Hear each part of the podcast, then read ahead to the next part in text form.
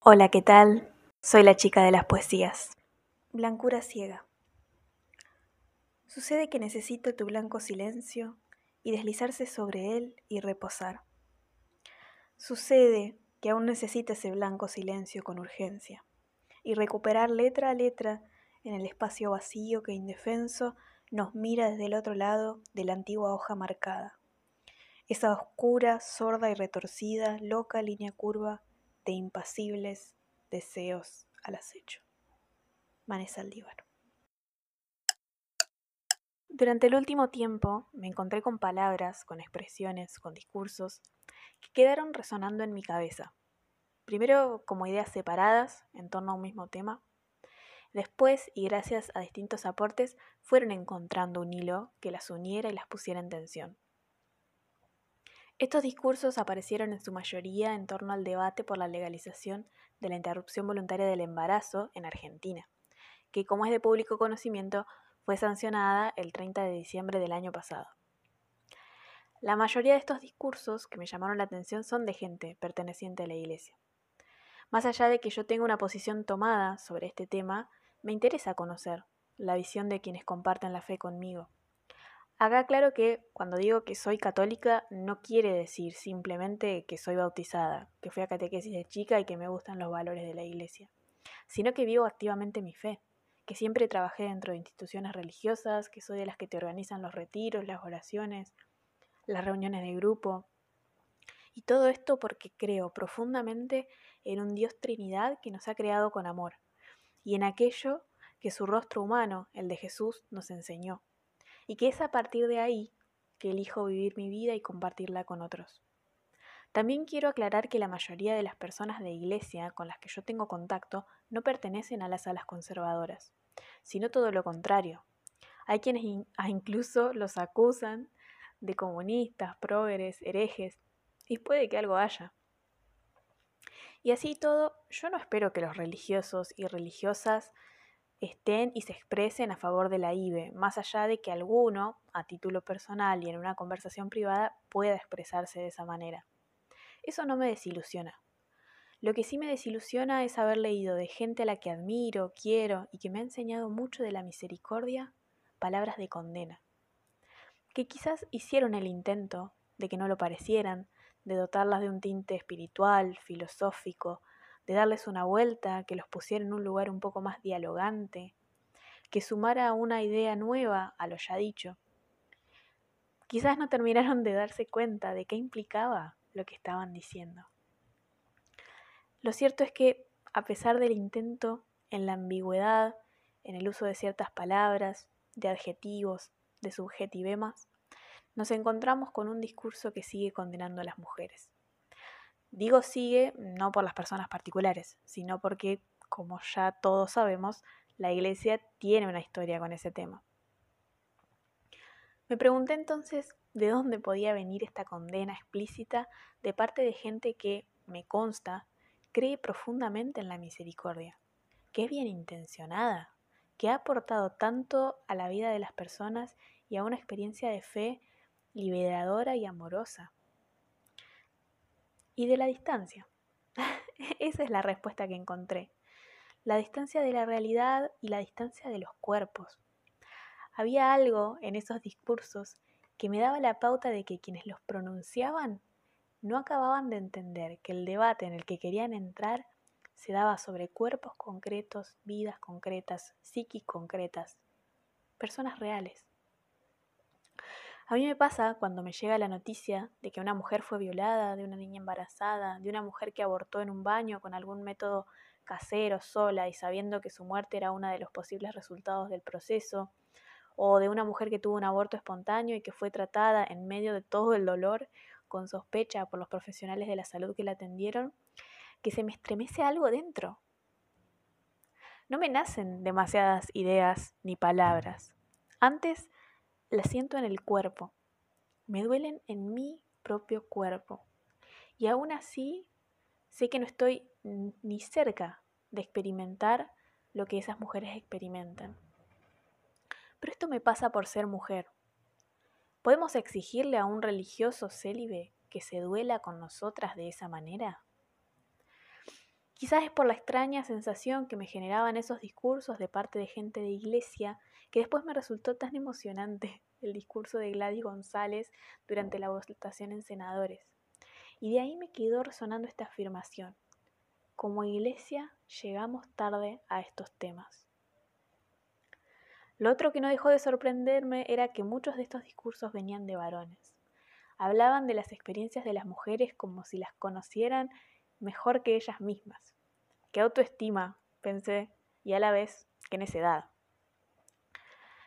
Me recuerdan ese episodio en que Virginia Woolf, en un cuarto propio, cuenta que investigando inicialmente sobre mujeres en la literatura a lo largo de la historia, se encuentra con todo tipo de libros en los que los hombres escriben sobre las mujeres y ninguno en el que las mujeres escriben sobre los hombres. En estos relatos, la autora se encuentra con una suerte de distancia entre la experiencia real de su género y la relatada por los varones.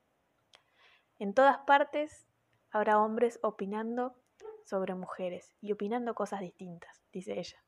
Bueno, nada nuevo baja el sol. Me quedé pensando también en qué cosas la iglesia me parece que va llegando tarde.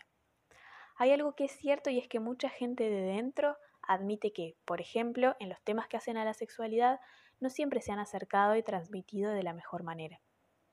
Esto tiene que ver con que todos los días posteriores a la sanción de la ley aparecieron palabras que ya ni siquiera buscaban una vuelta o un diálogo. Eran condena pura y dura. Y claro, ya no eran solo los religiosos, sino también laicos, y mucha gente de mi edad, esa manifestación me sorprendió. Y recuerdo que pensé, apareció la Inquisición.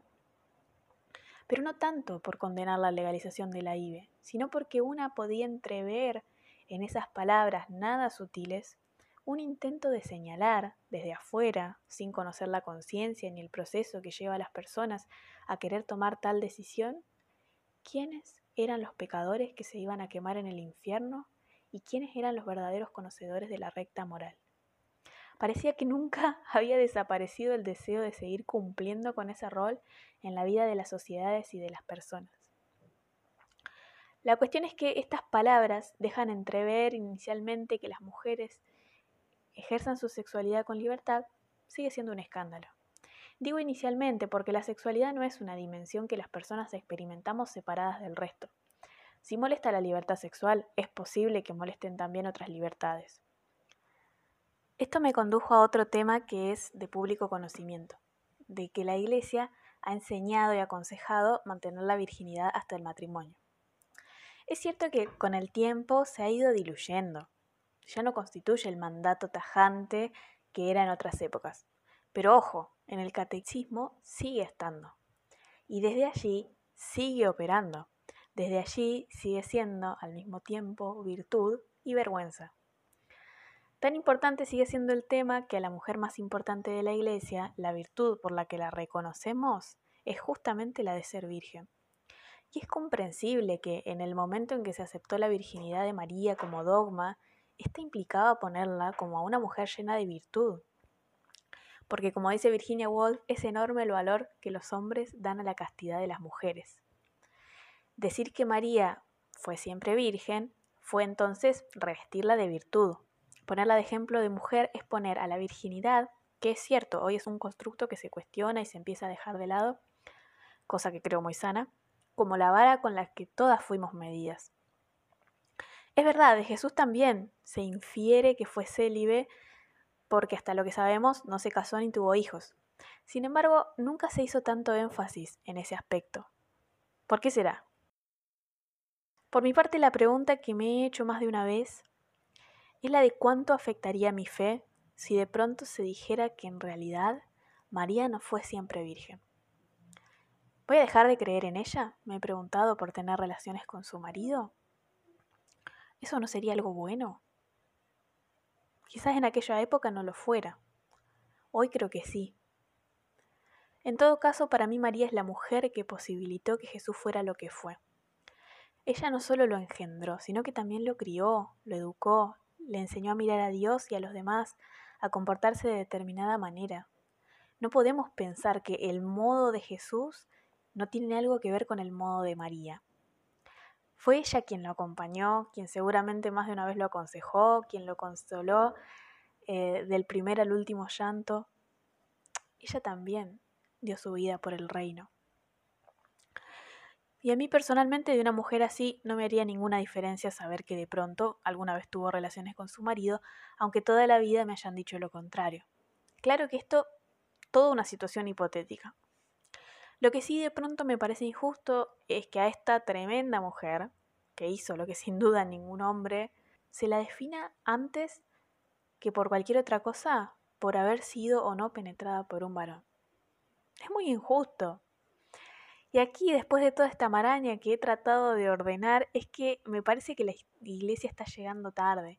Porque si bien es cierto que en la catequesis son muy pocos los que aún enseñan el mandato de la virginidad hasta el matrimonio, que ya nadie cree que casarse siendo virgen tenga algún valor especial, ni casi nadie se confiesa por tener relaciones sin haberse casado, la cuestión sigue estando en la norma. Entonces empiezan a aparecer como dos cuestiones que circulan por ríos paralelos dentro de la vida de las personas.